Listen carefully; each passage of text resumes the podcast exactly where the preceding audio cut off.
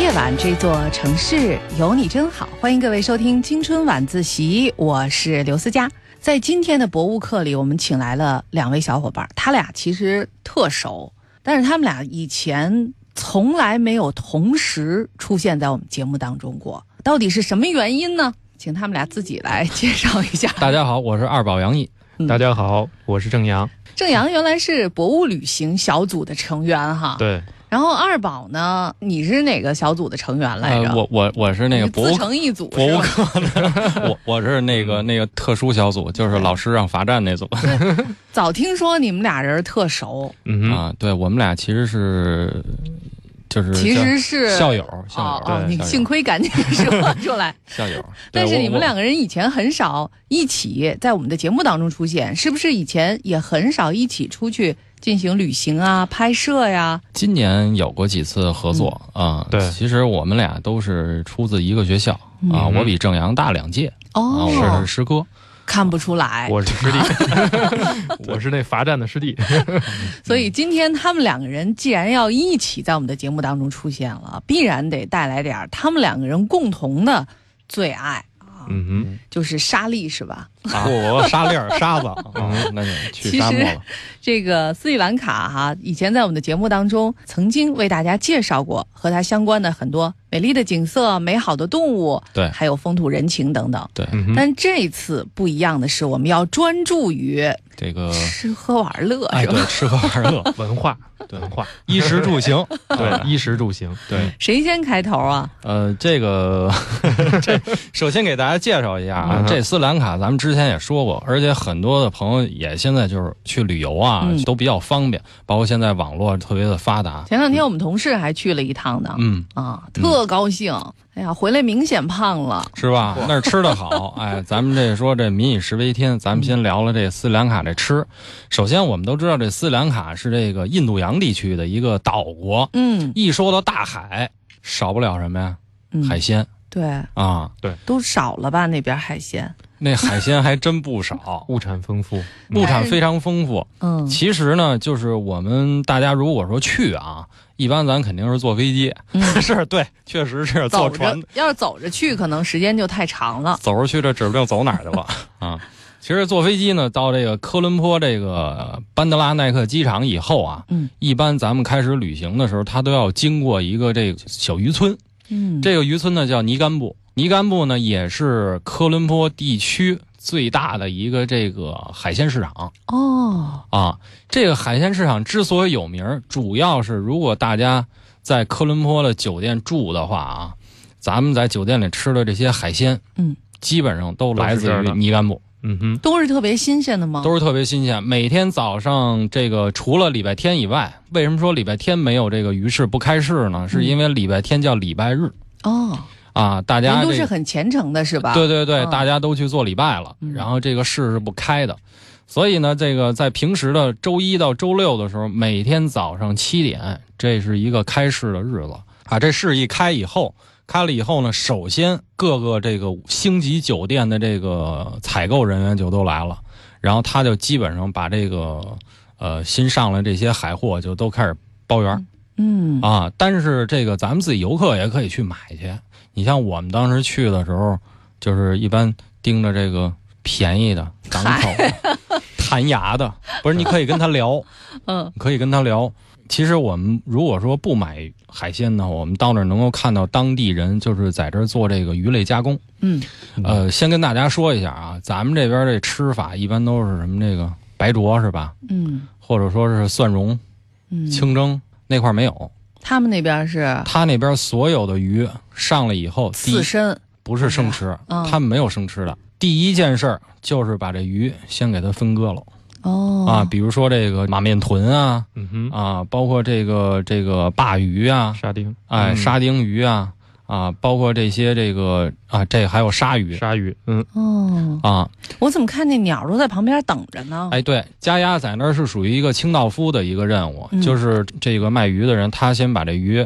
收了以后，收了以后把这个脑袋给去掉，皮去掉，去完皮以后，他用这个海盐，就是他自己晒的这个海盐，把这个鱼给泡的杀上是吧？泡到里边儿，哦，泡到里边儿以后呢，就开始在这个沙滩上席地铺上这个竹席，把这鱼晾上面，晾成干儿。啊，每天这新鲜的鱼有一大部分要晾成干儿的，绝大多数啊是晾成干儿的，方便储存。呃，鲜活的全都是走酒店。哦，这个走酒店这些鲜活的这些鱼，咱比如说这个马鲛鱼，辣椒，哎，包括这个马林鱼嗯，啊，包括这些鳐鱼这些东西，它主要这些鲜活的特别新鲜的，它走酒店，走酒店是为了这个游客，这这口味都不一样，他们自己吃，其实这东西它是有这么一做法，啊他们是不是当地的人哈、就是把这个一年四季都当做一个固定的一个一个菜，就是腌的那个咸鱼。呃，这可能跟这个僧伽罗人，因为斯里兰卡信僧伽罗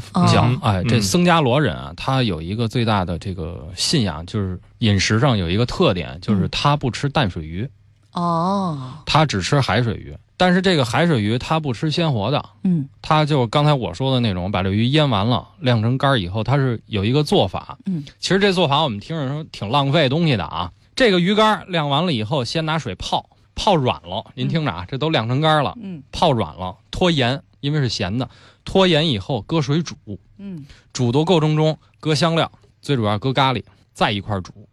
挺好吃的，觉得啊。煮完了以后配米饭。多好呀！但是就是咱们觉得新打上来鲜活的这个活蹦乱跳的鱼，然后给它切了头、去了皮、晾成干儿以后，然后它没有清蒸和刺身的那个过程， 直接就晾成干儿了。我觉得挺好的，哎，我我我支持当地人民的这种生活习惯，嗯我觉得这咖喱这个更好。呃我估计可能是跟他们当地的那个气候是有关系的啊也，，对，还是有关系。呃，这个还是一个储藏的问题。嗯其实我们作为游客要去的话，其实大家不用着急啊，嗯对因为很多时候我们包车或者说大的这个大的旅行车上都带冰箱，嗯而我们一般去都是到这个尼干布鱼市，早上起来先赶上最好的虾，嗯或者最好的螃蟹嗯，啊，鲜活的，买完以后往冰箱里一放，然后就开始下一站。等到了哦酒店了，就是一个餐厅了，你直接找他那个经理或者老板，直接跟他说我自己来做，嗯啊我自己做，然后你给他点钱，然后剩下的你就自己白灼就行了啊嗯，啊，而且它那边的海鲜的价格也特别便宜。特别特别便宜。对，嗯，这两年随着这个游客增多啊，我发现最近有不少人好像都喜欢去斯里兰卡。对是不是当地的这些食品啊，包括其他的一些旅游纪念品的价格也会水涨船高呢？其实相对于来讲，近几年这个斯里兰卡价格相对来讲还是比较高的。嗯首，先，咱们从这个宝石这来说，呃，斯里兰卡不是这个蓝宝石吗？这蓝宝石的价格现在基本上是见涨的非常非常的厉害，现在嗯哼基本上一克拉大概得有合人民币的一万三。这个上涨的速度跟国内的南红差不 多，南红玛瑙。但你就当然想这是吧这个这个宝石这个东西还是因为这个它是不可再生的，嗯对嗯，它越来越少，而且这个斯里兰卡的宝石又又供给这个英国皇室，啊，因为有这么一个名头，嗯所以相对来讲，它这个还是比较贵一些嗯。啊，其实这个除了这个海鲜我们可以吃到以外，其实最主要的还是斯里兰卡另外一个最主要的一个支柱产业，嗯，那就是茶。西兰红茶嗯对，是西兰非红常有茶，名的。对，国际上有这个世界上有这个四大红茶，西兰红茶其实特别特别的著名。可能大家觉得，哎，西兰红茶是不是离我们很远？其实并不远。我们举一个最简单的例子，啊、这不是广告啊，嗯立顿。啊，利顿红茶对实际上是取其实我们仔细看这个泡茶这茶包外边这包装袋儿，它肯定底下写 “Made in Sri Lanka” 啊啊，它这个因为是本身这个利顿，它就是这个英国公司的。嗯哼，然后呢，这个利顿呢，它的这个来源的这个材料原材料就来自于斯里兰卡，因为斯里兰卡它这个国家啊特别有意思。你像咱们国家是西高东低，嗯斯里兰卡是中高，四周低。哦，它最高的海拔，你像这个就长得跟个窝头似的嘛。 对对对对对，嗯啊，这个椭圆形的窝头，窝头掉地下了，没蒸的时候掉地下了，就那儿贴饼子，对吧？ 然后它等于是中间的海拔特别高嗯，而且这中间的海拔有一个高度以后，它这个降水量特别充沛，而且相对于靠海地区的这个温度又相对于偏低，特别特别适合这个茶园。所以当时这个从斯里兰卡最早的时候，它是这个葡萄牙殖民者，葡萄牙殖民者呃占领斯里兰卡以后，因为葡萄牙人不怎么说对这个茶很感兴趣，嗯，真真正正是对于茶很感兴趣的时候，是他第三个国家来殖民它，就是第一个是葡萄牙，第二是荷兰，嗯第三个就是英国英国嗯啊。所荷以兰人也不喝茶，我知道，荷兰人喝喝咖啡的。对，嗯，啊，哎，同时斯里兰卡也有一部分的这个咖啡的这个种植园，你但是看但是后来特别少。就这就是第二批殖民者来的时候。，对，啊、后来这个英国这个殖民者登陆以后，把这个荷兰人就给打跑了。嗯，打跑了以后呢，这个英国来了好多的贵族，这英国人好喝这个上午茶呀、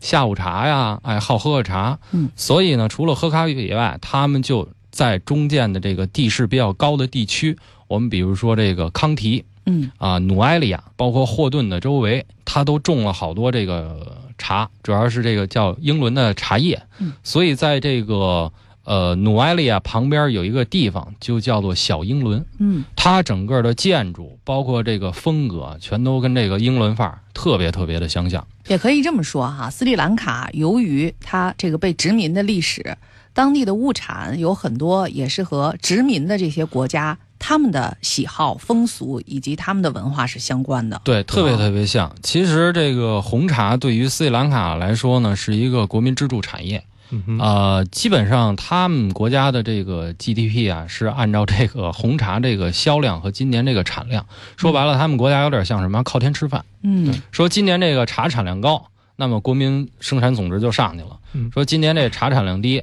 这个没没赶上好年景，那这国民生产总值就下来了。嗯，而他们这茶特别有意思，这一根儿采茶的时候必须是这个清晨和黄昏，嗯，正午不采茶。说那个时候的茶质量是最不好的，采下来也不好喝哈。对，嗯，所以呢，这个采茶的呢，必须是女同志。咱们就这是英儿也一样。对英国人要求是必须是女同志，所以咱们如果说到这个努埃利亚和小英伦旁边这茶园看采茶，清晨采茶全都是这个妇女。嗯这个茶采出来的时候呢，是一个杆儿，然后是除了顶芽儿以外呢，然后分底下大片叶儿有四片儿。这一个这个顶芽儿它是做绿茶，它也有绿茶，也叫白茶。然后呢，中间儿的这种呢，做这个我们相当于叫做这个半发酵茶，乌龙茶。哎乌，龙然后整个这个大片儿的和整株的，它这个品质就不一样了。如果说最后摘下来那大片儿，就是品质最低档的那种红茶，叫黑茶。啊，然后这个如果说是说今年这个茶叶挑的这个质量特别好，这个叶尖儿特别饱满丰满的这种，那么就全都是这个他们叫做 golden tea，嗯就是金啊金的这一档，基本上就是顶级的这个锡兰红茶。它有一个这个茶厂可以参观。这茶厂参观的时候呢，就是我们能够看到它里有一个就应该传送带似的，每天源源不断的这个茶园的茶都新茶全都送来，送来以后他先开始筛，过这个传送带筛，人工这的看着跟树叶儿似 的。茶不就是树叶儿吗？对啊，我觉得这特别像是搓起来的那个树叶儿啊，这个其实是都是采下来的啊。，嗯对，采下来的，采来的过这个传送带，然后呢，在走的过程中，人工先筛一下，他把杂质啊，或者说嗯是一些这个不好的这先挑出来，挑出来以后，你们看见它挑选的过程了吗？我觉得这么一大堆叶子挺难选的。啊，这个他是第一个遍筛过，哦然后还得这这这个是一个传送带转的一个传送带，嗯，他他就是转着圈儿的这儿筛，也看心情吧，就是我心心情好，我就多挑两下哈。对，啊啊心情不说好说就，说我今天心情不好， 就就这样我我不 想我不想这月多挣奖金了，那就这样吧。然后这茶下去以后，到这个烘焙，烘了以后，然后它开始炒，炒完了以后就开始筛，筛出来以后就有大粒儿和小粒儿了哦啊，，它就分开了。分开以后，它就等级的就不一样了，有的是这个磨茶粉的，有嗯的是直接就这种这个煮的这种红茶的。然后最后一个工序是分级，最后才是分级呢。最后才是分级。它这个不同的这个品质和不同的这个颗粒，然后再分不同的级，哦，然后就打成这个牛皮纸的那种大包装，有点像狗粮那种袋子。不是，嗯嗨，你再 你再说就不用分级 了。反正这个茶出来以后，然后它直接就走码头了。嗯走码头，然后分销的地方都不一样。它这个每个这个茶袋上都写着，然后等级，然后重量，然后是分销的国家，嗯有去这个英格兰的，也直接打一 UK，然后有打 China 的，嗯，然后反正分哪儿的都不一 样。我今年二十五，我今年二十岁，呃今年三十，今年二十六，十十八岁，嗯，二十三岁，三十。每天晚上来堂青春晚自习，或许我们可以一起学着坚定，学着冷静，学着从慌乱中找到希望。心态好的话，五六十岁也可以活得很精彩。这个我不知道，我我现在还没老吧。青春代表的是人生的一个阶段，那一段不计后果而放肆的去放纵自己的时光才叫青春。青春晚自习，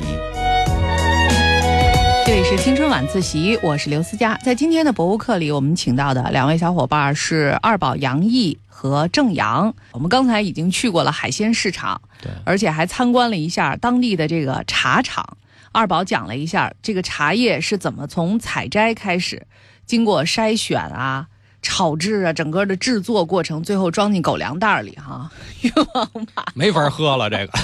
就是那意思。但是我有一个疑问啊哈、因为我之前在超市当中也曾经注意观察过，嗯确实这个茶叶，尤其是那种袋儿泡茶，有很多都是产自斯里兰卡的。，对，就是那它一年的茶产量到底有多少啊？它能供给全世界的这种需求吗？呃，基本上斯里兰卡它这个西兰红茶的产量每年这个就不能说是按几吨来算了，对，因嗯为它这个茶厂太多了，所以基本上这一年的话，它这个我这边查了一个资料，啊大概是二零零二年，它嗯大概写出口就二十九点五万吨。二十九二十九点万五呢，万吨啊！对对对，然后其实现在的茶产量有可能比那比个那时候会儿还高要啊翻很更多高一倍些对对对对，那最他起们码当地30的万吨以人上了，自己喝茶吗？他们自己很少喝茶，嗯哼，哦，实际上这些茶叶完全是出口创汇产品，就是对他们很少喝茶。斯里兰卡它是一个宗教国家，嗯，他自己的人主要是喝这个椰子和甘蔗汁，纯这个比较天然的。对，包括他们喝酒。斯里兰卡特别有意嗯思，你像咱们这个，咱们国家这个虽然是这个，呃，限制这个未成年人喝酒，但是斯里兰卡整个成年人的酒他们都是要限制的。嗯，本身他们自己这个很少产这个酒，然后呢，他们本身除了种茶以外，它是粮食又是呃不是很多，嗯所以呢，这个酿酒来说呢，对于他们来说是一个比较奢侈的事情。嗯哼，所以我们知道这个斯里兰卡这个酒啊，卖酒的地方有点像什么？有点像咱们的银行。哦，您看咱们银行都是这个防弹玻璃是吧？大柜台，然后进去都有保安，半夜我得拿个号嗯在那儿等我着。还以为半夜去 呢，你说半夜但是我，斯里兰卡特别有意思，斯里兰卡它那个叫 Win Store 嗯啊，就是这个就或者叫 Win Station，就是酒站，九站，其实就是酒馆儿。哦，平时他的餐厅里，除了这个高档的这个面对游客的这个餐厅是卖酒的以外，他普通的这个小饭馆是不卖酒的。对嗯，是不是也和他们的宗教信仰有关系？呃，其实他们也是喝酒的。也允许喝酒是啊吧？，他们是是这样的，他们这个酒呢是怕出事儿，嗯，就是说酒后无德，怕说这个人啊啊、喝这了是酒，你说的还是人家国 家？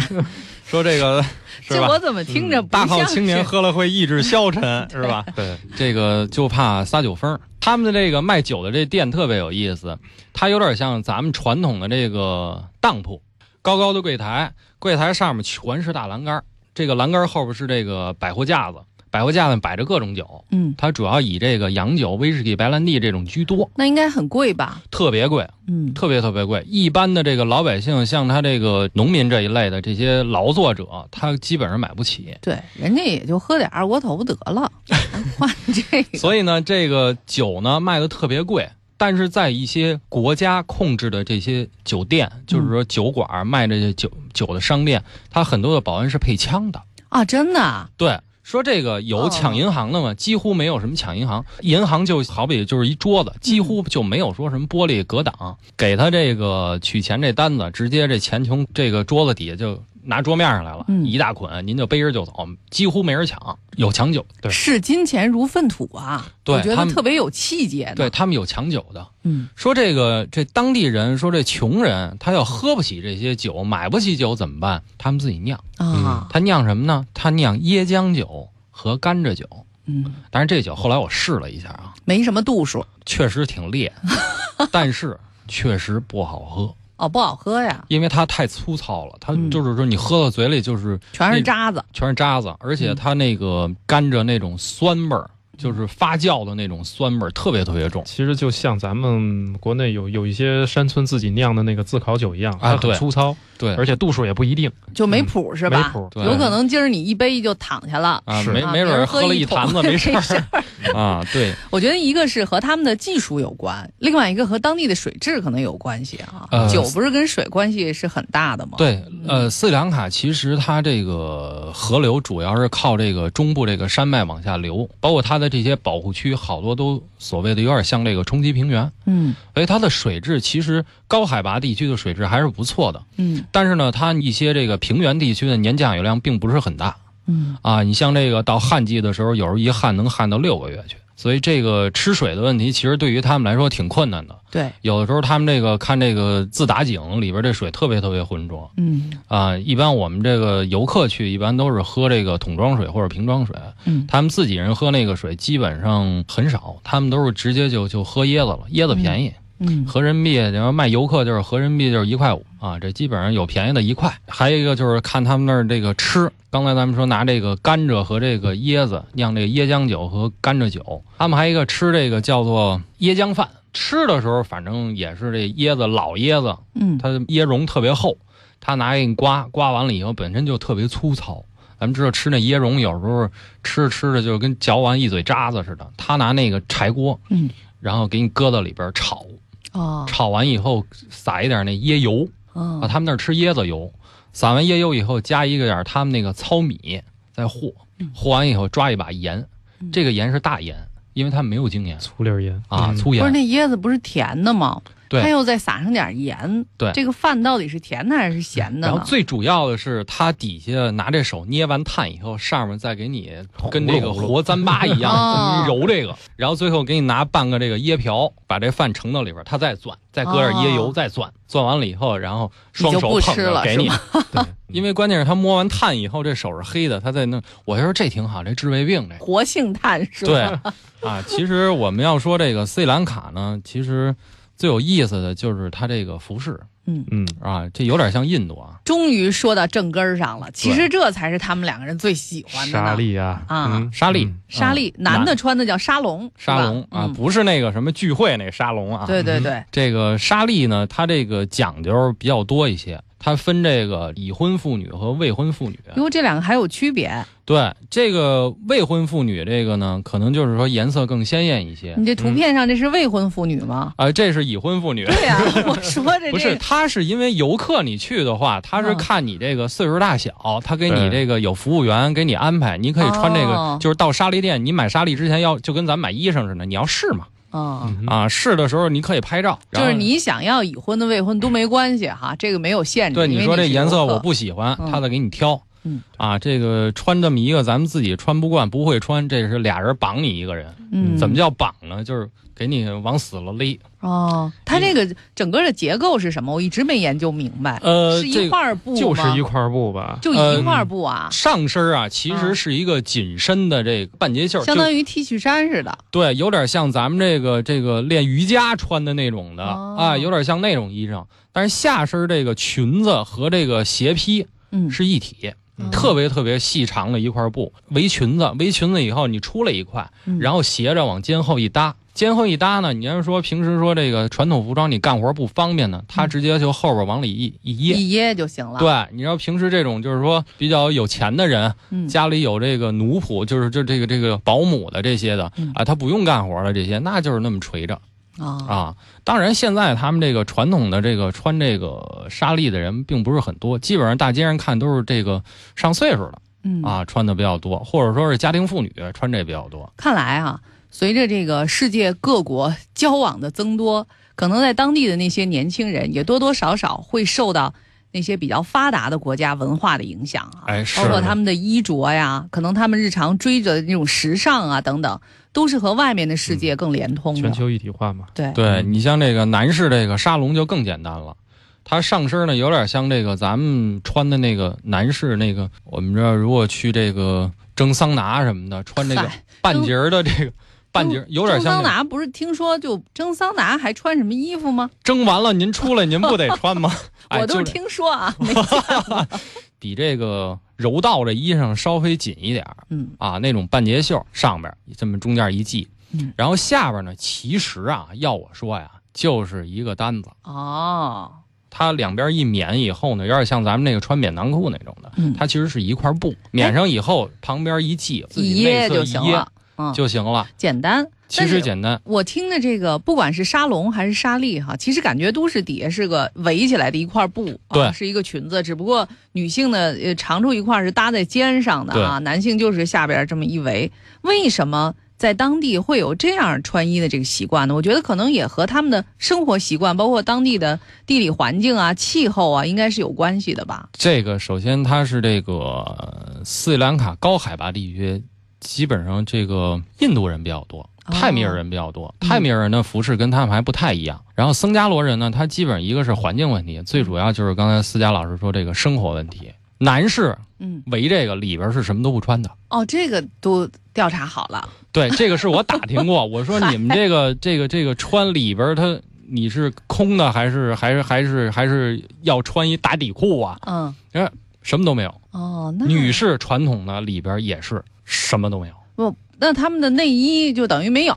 对，哦啊，其实说这个纱丽里边最紧的，它是一个束胸。哦，其实这衣裳紧身衣裳相当于一个束胸，就是围的特别紧，然后那底下实际上再跟我们穿中国以前妇女的服饰衣着还是这有个啊点其像实。稍微有点像嗯啊。男的出去干活什么的，他们这个一免就走了。嗯，因就为是也本比较方便嘛。对，啊本身你包括他们这个有时候采摘这个椰子呀，或者说进林子呀，他们就觉得说这个东西特别的不方便。嗯本身说白了还是这个相对来讲还是比较原始一些。其实他这个衣服还是比较符合他这边特别有特色，包括符合他们生活和审美和色彩追求的这种衣服。对，而且它这个嗯不同的颜色、不同的这个配比，它这个跟它这个身份地位也有很大的关系。而且是嗯半遮半露，这种感觉又露着那么 一种南东南亚特这有是的你性们感异国的游客的感 是觉是哈是我今年二十五，我今年二十岁，今年三十，今年二十六，十十八岁，嗯，二十三岁。三十。每天晚上来堂青春晚自习，或许我们可以一起学着坚定，学着冷静，学着从慌乱中找到希望。心态好的话，五六十岁也可以活得很精彩。这个我不知道，我我现在还没老吧？青春代表的是人生的一个阶段，那一段不计后果而放肆的去放纵自己的时光才叫青春。青春晚自习，这里是青春晚自习，我是刘思佳。今天晚上咱们一块儿去逛逛夜市，因嗯为我们的节目开始的时间是晚上啊。刚才好像郑阳说的啊，嗯哼说新加坡特别适合夜里去逛，对，为什么呢？呃安静，然后你可以静心的去感受整个城市夜里的感觉和氛围。对，嗯关键是然后这个现在这个朋友圈晚上经常这个不睡觉发个朋 友圈，深夜对发痴报复社会是吧？对，哎，拉仇恨的，哦嗯对，新加坡，呃，它夜里还有很多，比如说营业的地方可以发那些图片，关于吃的的，有美食的这些小馆儿还都开着。有那太多了，对呀、哦啊太多太多了美食之城嘛。对嗯那我们就趁着这会儿天正黑的时候， 去新加坡逛逛吧。好的，嗯，新加坡这个其实你要说吃嗯，玩儿，基本上就是说只有你想不到的，哦，没有你尝不到的。对，基本上是包括烤鸭都有，啊哦，但跟是咱们北京烤鸭一样吗？其实是一样的，但是对我觉得还是咱们这儿更原汁原味儿一点。更正宗。啊对，，当嗯然在人家那儿肯定要吃人家当地特色的美食。对哎，我看这个照片上，这正阳拍的吗？嗯我这哼，照片上这锅东西不错，虽然我还看不清楚它是什 么，但是就凭这个颜色，就凭这分量，我觉得我肯定就喜欢。我们那就先从这个它最有特色的东西说起吧。这锅就是嗯啊，锅里头装的。对，这锅这个是我们感觉最好的，对，嗯哦，因为您看我这就爱吃带壳 的，嘿，哦，瓜子儿，哎嗨，鹦啊鹉那是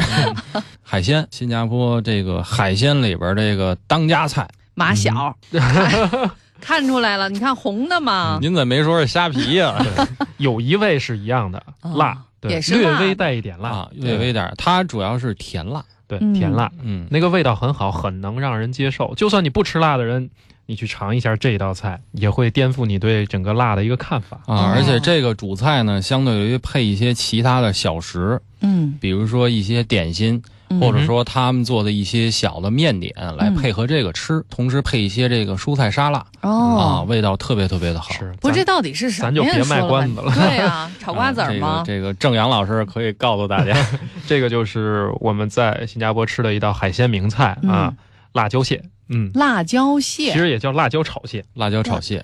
啊，啊不是香辣蟹吗？哎呦，啊，还不太一样味。道完全不一样我。觉得啊个头儿也不太一样，好对像，首先咱们这个香辣蟹用的是这个中华绒螯蟹嗯哦啊，就是所谓的大闸蟹大。闸蟹，嗯对哎，新加坡这个辣椒炒蟹呢，用的是这个青鲟，青鲟，哦嗯这青鲟其实就是我们所谓的膏蟹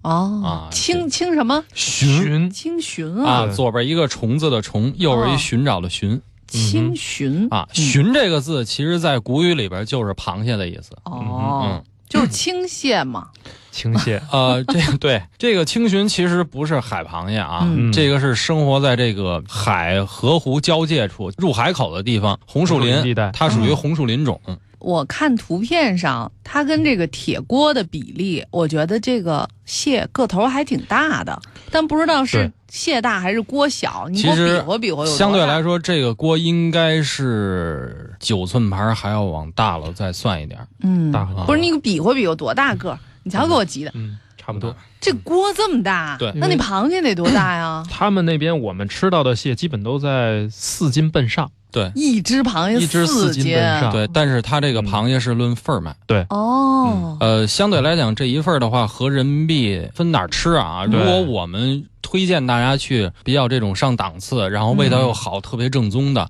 其实有两家，嗯呃对一个叫珍宝，珍宝。嗯，这个珍宝呢，其实在新加坡克拉码头是它的总店，对但是那个地儿要提前预定，哦，就是我提前打电话提前预定，我几个人订这个座位，提前一个月定吧。那倒不至于，反嗯正就是说每天到那儿你就是永远都是爆满等位的，特别特别多。还能接受提前预 定，我觉得这事儿就好办啊。，对，还一个呢，就是这个另外一家吃嗯海鲜的，相对来讲比珍宝稍微便宜一点儿啊，但是这个地方位置不在这个新加坡这个本岛上，本岛上嗯，对，它在这个新加坡南面有一个叫做圣淘沙岛的地方，嗯，这个餐馆叫做海鲜共和国，哦，嗯这还挺好记的。对，就是味道我感觉是差不多，差不多。但是它有一个优势，就是海鲜共和国的人相对少一些。嗯，就因不为用打电话预定。克拉码头那边肯定你去了要排队的，对，嗯对因为克拉码头就有那个珍宝那个地方就有点像咱们这个三里屯三儿、里屯石大海酒吧街这种感觉。这个是，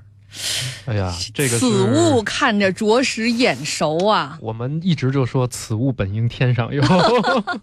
这个是我们感觉啊，嗯我们定义的是世界上最好吃的榴莲，世界上最好吃的嗯榴莲，猫山王。猫山王，我之前听一个朋友讲说它是自然成熟，然后嗯给它摘下来，因为它是三千年一开花，三对对千年对一对结对对果，对三千年才得成熟所。以它对整对体的这个吃一个便受命与天齐。您说那是榴莲？不，对我说这是蟠桃。这个要是落土就没有了，就不能让它掉在 遇地金上。而落， 遇木而枯，遇火而焦，遇水而化。 就是这么个意思嗯啊，这就是著名的猫猫山山王王榴莲。猫山王的榴莲的口味，我们尝过以后，它嗯比金枕头，包括比其他这个东南亚的这个品种的榴莲的口味要重一些，嗯，但是那个那个香味儿要更浓郁。嗯，香味儿不是闻着臭吃着香吗？嗯当你尝到以后，你就已经忽略这个鼻子的哎，感受我了。我就哦我就问您二位一下啊，嗯，您二位都是吃榴莲的行家啊，嗯没这吃过，啊，呃 您也没吃过啊？嗯不被允许，老说这味儿太大，不能在家里吃。不是，呃那您还肯定不在是吃家里过呀吃？没有啊，没吃过。这个一定要尝尝。但是对啊这个如果你要在北京买就太贵了，这在北京买可能要北买到京能买着？能有一些高档的超市可能会卖进口的，要卖到六百到八百一个。呃，嗯一这个就还有就一太贵 了，克。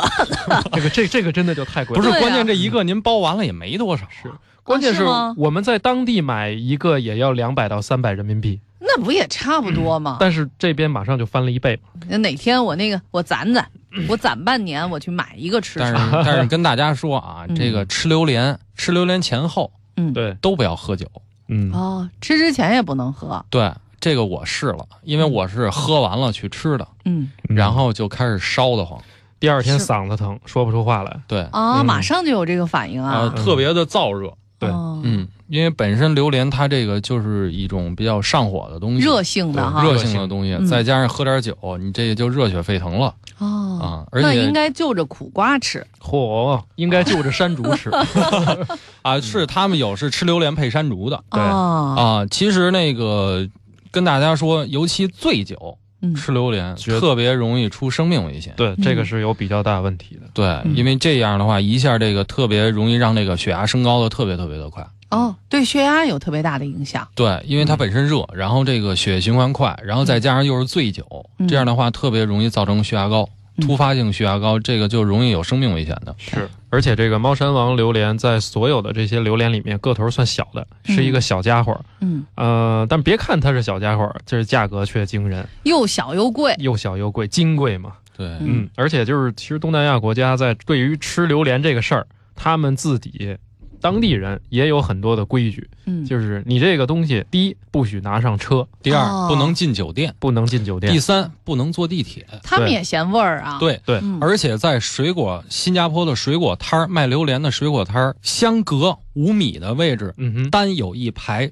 桌椅，嗯，您坐那儿踏踏实实吃，嗯，啊，相隔多少米？五六米的距离才。五米啊，自建的应该五十米开 外，那玩意儿吃，您别走，还没付钱呢，太远了 那就嗯啊。所以说他们这个还是这个国家，就是哪怕吃一个水果啊，都是嗯比较有规矩的。没哎错，，在我们国家的宝岛台湾哈，因为也有榴莲嘛，对在当地也是有这个规定的，嗯就是没你错买榴莲、吃榴莲这都可以，你吃完了你再上车，你不能把那个切开了的。整个的你可以拿啊，啊拎切着这不是行的开了不可以的这是不能带上车的。对对嗯而且当地可能还有很多我们叫不上名的很多的水果，嗯，嗯，但是都值得尝一下。对，嗯其实像这个东南亚地区，包括南亚地区，这嗯个哼还有一种水果叫做百香果白哎呀，嗯百香果，啊，这个百香果也是不错的，哎呦，这个黄黄的，有点像这个橙子那个嗯形状，但是呢，它是黄皮的，嗯对黄皮的颜色有点像柠檬，嗯哦，但是纵向切开以后，里边是这个像这个小眼珠似的这个呵青蛙卵似的这种的小种子我吃不吃啊？ 啊，然后对啊这个关键是是像火龙果那种吗？但还又不是嗯，一个一个跟小珠子似的，有点像石榴那样，石榴但是它是发褐色的。这个东西啊，如果大家喜欢这清香和这个挑战酸的，嗯，特别酸是吗？对，哦这一勺崴下去，您就往嘴里一放，哎哎哎，流口水了吧？ 有没有？啊 没有 有没有？酸不酸？因为百香果它现在用作好多冷饮上对是特别多的，而且那那个只要用百香果一调味儿，嗯，那整个的那一杯冷饮就特别有食欲，让你喝完了以后马上就想喝再来一一杯想两杯，对这喝两这个杯真想的四是杯。对嗯对对对对对，嗯百香果嗯，啊，这个和榴莲可以一起吃吗？这个可以，那个是清热的那个啊嗯，它是这个维 C 含量特别高。我们俩反正每天活动结束了以后，我们俩就找个水果摊儿，哎，嗯看看今天咱吃这个，看谁不顺眼就吃谁。这个昨儿没吃过，嗯，这得来着， 嗯，对，这这就是这就是俩笼里跑出来的猴，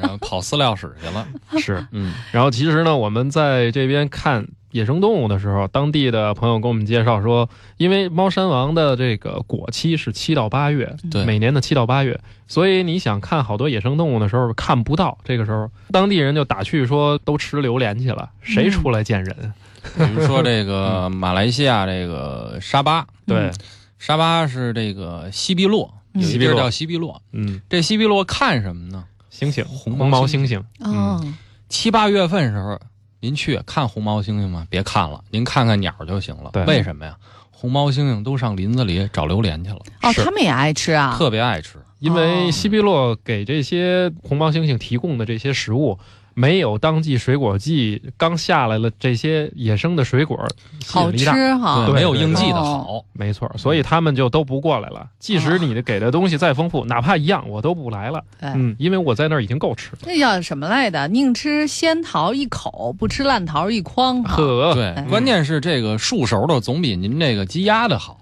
哎呀，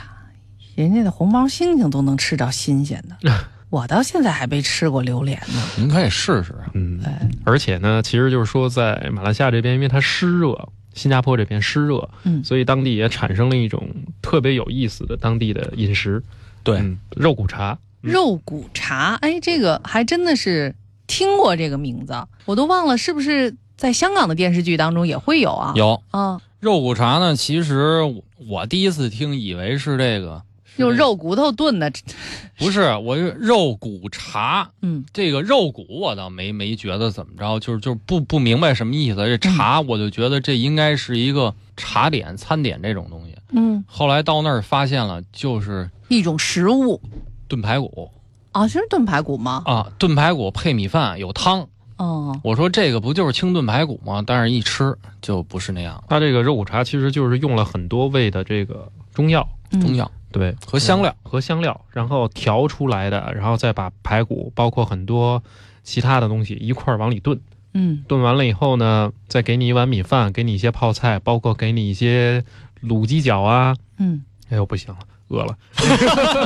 就是把很多的东西全都放在一起。但还是这样，嗯肉骨茶啊，它炖完了以后这汤啊，对，干嘛使呢？它煮花生米。煮花生米，嗯，哎哎，这个好吃。嗯，它这个汤是老汤吗？就是一百多老汤年在那儿咕嘟着的那种。我一百，呃我觉 得不是，我觉得应该是吊汤这个、嗯对，啊，啊，吊汤这个汤煮这个花生米，嗯然后这个汤还单提出来，你可以单喝。嗯，嗯哼，还有呢，就是用汤泡什么吃呢？我觉得这晚上吃这有点像早点了，对嗯，泡条，油条。嗯，哦，它炸完的油条，它给搅成段儿，切成段儿，然后呢，直接泡这个肉骨茶这汤吃。嗯，然后这个肉骨茶这汤就配米饭嗯啊，其实就是这个猪排。其实这么吃最主要的一个方法就是祛湿。对他们当地因为太湿热了，所以主要的一个目的就是用这些草药里面的一些成分去除人体的湿气，就是但是说在炖的过程当中加入的那些都是有讲究的，是都吧？很有对讲究。它这个汤料料其实也有卖的，嗯对嗯，一般吃的话，大家可以买买回来自己按照那个汤料上写的方式方法自己炖，一个一样。对，但是所以他说这个肉骨茶这茶字是不是指的就是它加入了很多嗯，类似于茶的这种草药对在里对嗯面丁？香啊、肉桂啊、八角、茴香，还有很多就是可能在咱们这边不常用的嗯一些用料。因为我曾 经在买过一袋儿，然后回来煮失败过，我把它当炖肉料了。嗯啊，当炖肉料了以后，最大的一个问题是我把汤给收了，嗯您那是酱 肉，足哎对啊没没法吃了。就是收汤收汁儿。我跟你说啊，正阳收汁儿那东西叫酱肉，酱肉才收汁儿呢。他他不知道啊，因为炖肉应该是宽汁儿带汤的，那个就第一次我们没去过，别人带回来嗯的，我以为它就是一个炖肉料，但是炖完了以后会发现那个您肉说那是十三香儿，那个肉是苦的，没法吃，对就是因为它这里面有很多的这种草药成分。嗯，为了寻找肉骨茶炖肉的秘 方，由此才去了一趟新加哎坡。，嗯但是呢，我们在新加坡吃到的肉骨茶和在马来西亚、和在吉隆坡，包括亚比吃到的这个肉骨茶完全不一样。嗯在亚比，我们吃到的这个肉骨茶，它像一个大砂锅嗯，它给你上来的是一个咕嘟咕嘟还在冒着泡的砂锅，哦，里面有排骨，然后还有很多的其他，比如像我们有虾，嗯还有很多鱼丸儿。嗯这个你要什么，它随时再给你往里加。哎，这不是有嗯点像那种日本和韩国料理当中都有的大杂煮吗？就对什对么对东西都给放一块儿。啊，又有点像广东那种打边炉。打边炉对，咱们啊这边的火锅，现在我看也差不多了，对什么都能往里哎头，下。人家这是肉骨茶锅，咱这边羊蝎子锅不一样 嘛。您涮点菜，涮点豆腐，是这吧个也都是属于华人饮食在东南亚的一个延续。嗯，对嗯，新加坡肉骨茶其实满大街都是，对就跟咱北京似的，这个炸酱面满街都是，但不是嗯每家做的都好。哦对，哎那你们有什么推荐吗？做的比较正宗的，松发，松发嗯，哎对，松发这家特别好，是没错松发蛋的松发吗？不 是松树的松，松发蛋，松发蛋得得切姜。对， 这个松树的松，松发财的发，对哦，嗯松发的是一个老字号，在这个因为地儿小，也是靠近这个克拉码头，两个店，这两个店是挨着的，其实是一家儿。嗯，一个呢是专门是接待这个散客。散客的，嗯对那个您就得提前去占座，嗯哦，没有提前占座那就难找了。也不接受预定是吗？呃，那个散客那边不接受预定，哦，然后这个团体这边的是提前要预定的。嗯，散客那个有的时候您说我这个好像下班堵车，呃、晚了十五分钟到那儿，嗯那没准这一排就一百多号，哦嗯然后大家一人手里拿一票，然后旁边那儿坐着，弄杯饮料，很多当地的人也是特别喜欢到就这儿是的当地人。哦，就是当地的人，就是下了班了，拉着家带着口到那儿嗯去吃肉骨茶。哎呀，嗯我觉得要是这么看起来的话，从一个侧面反映当地的生活还不是特别紧张，压力还是不大。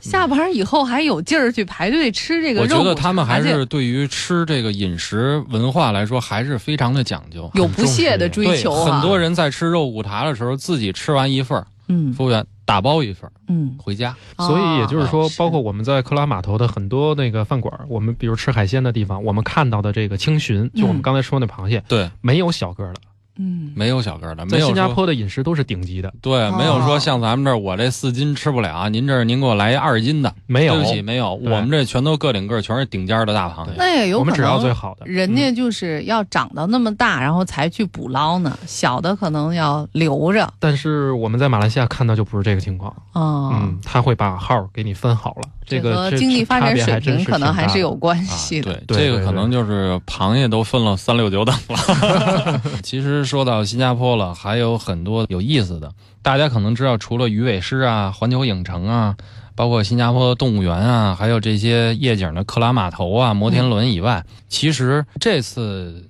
呃去新加坡有一新的发现，还有新发现新发现。这个是他新开的一个学科学、学知识的地方，而且哦是这些植物爱好者的天堂。这对看起来就是一个大的暖房那种感觉，啊呃不是暖房，是花冷房、冷冷房冻死我们了，在里头这。个里边特别特别的凉快。我们知道新加坡的这个年平均温度是这个二十八到三十二度，嗯，对然后它是一个赤道国家，所以呢，凉快对于大家来说是一个比较奢侈的享受嗯是。啊。所以他们那儿没有暖房，都是冷房，是吧？冷房冷房嗯啊，所这以算是冷宫嘛？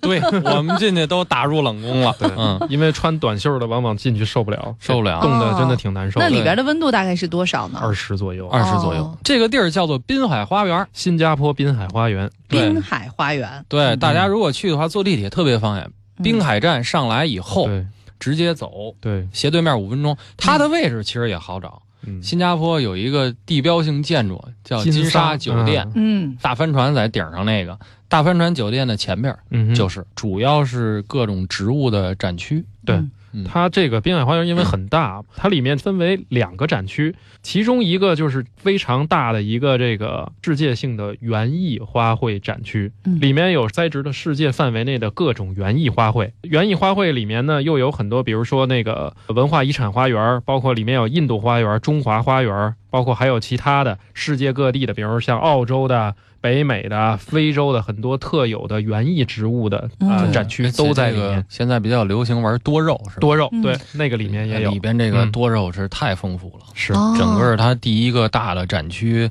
呃，这个楼上一进门，靠右手边上全是多肉，嗯对和这个沙漠植物。嗯，啊而且呢都是开放式的，哎，对，没有栏杆儿，嗯全凭自觉。嗯，咱们北京也有植物园哈，锁得我死估计死的， 对，我估计可能去北京植物园的朋友去过的也不少，尤其是那些家里有小朋友的哈，爸爸妈妈愿意带他们去。嗯对，那去逛这个新加坡滨海花园的时候，会有一些什么不一样的？这个需要提示大家的，有什么更加好玩的，或者说怎么玩会觉得特别有意呃思？首先进去的话，带小孩的话，一定要给孩子带长袖衣服。一定的，再一个，自己要带好 饮水，嗯，对里边是不让吃东西的，嗯，可以喝水，买水的地儿也啊都在都在外边，里面不在没里有里边对没有任何的餐饮的地方，服务哈，对没有不让你带吃的，呃，可以喝可可以喝不能里边是吃不允许吃的啊、哦。对，榴莲这就别想了，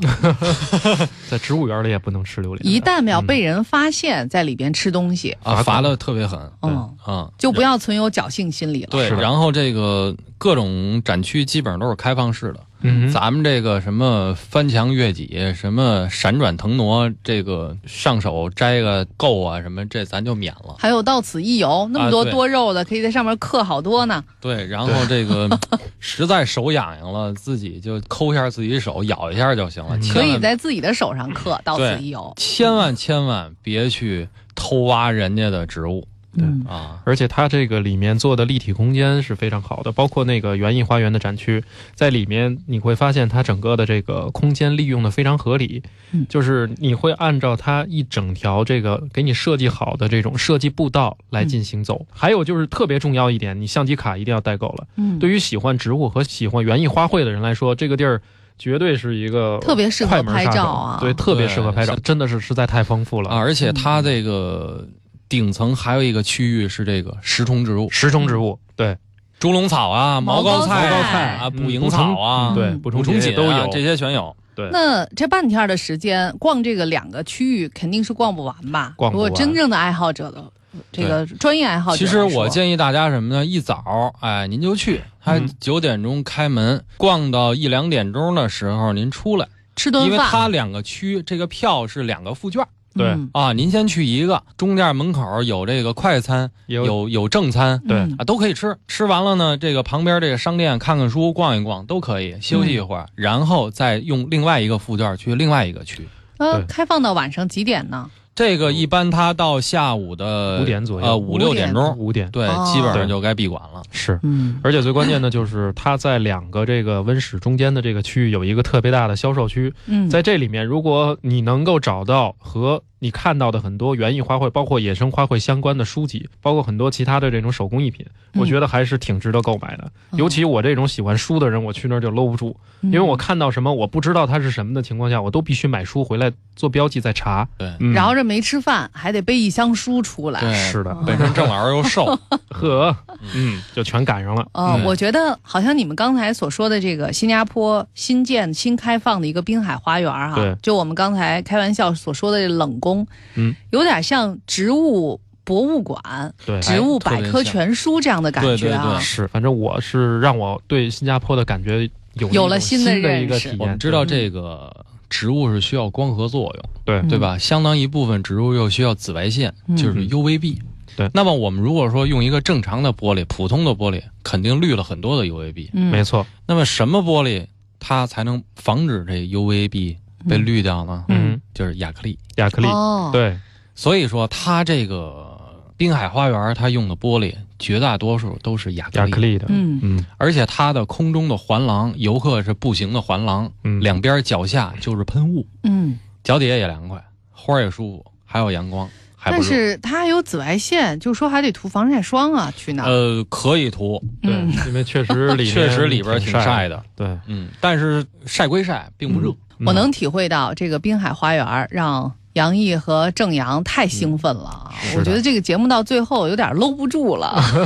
前面说新加坡的美食有很多大家值得去尝试的，对，但是我觉得真正对。动物、植物、自然感兴趣的朋友，肯定不会错过我们以前在节目当中介绍的新加坡的动物园儿，嗯哼还有这一座新建成开放的滨海花园儿。对，好了，也感谢各位小伙伴的收听和陪伴，感谢杨毅和郑阳为我们所做的精彩的介绍。这里是青春晚自习，晚安各位，晚安北京。 Forgive me, Father. Up all night, I'm going under. But I don't wanna be like you, and you don't wanna be like me. Hey, I play with matches, roll like dice, and hope for magic. But try to let the river flow and take me somewhere I don't know. Oh, wild horses in the night. I'm running for my life. Yeah.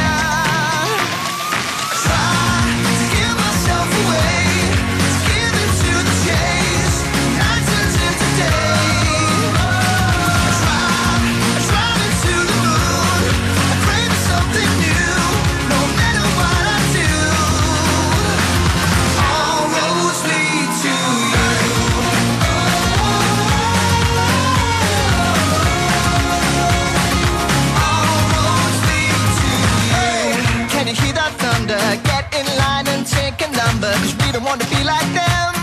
And they don't wanna be like us. Hey, I've crossed the ocean, wiped my mind with a million potions. Try to run away from you. It's a game I think I'll always lose. Oh,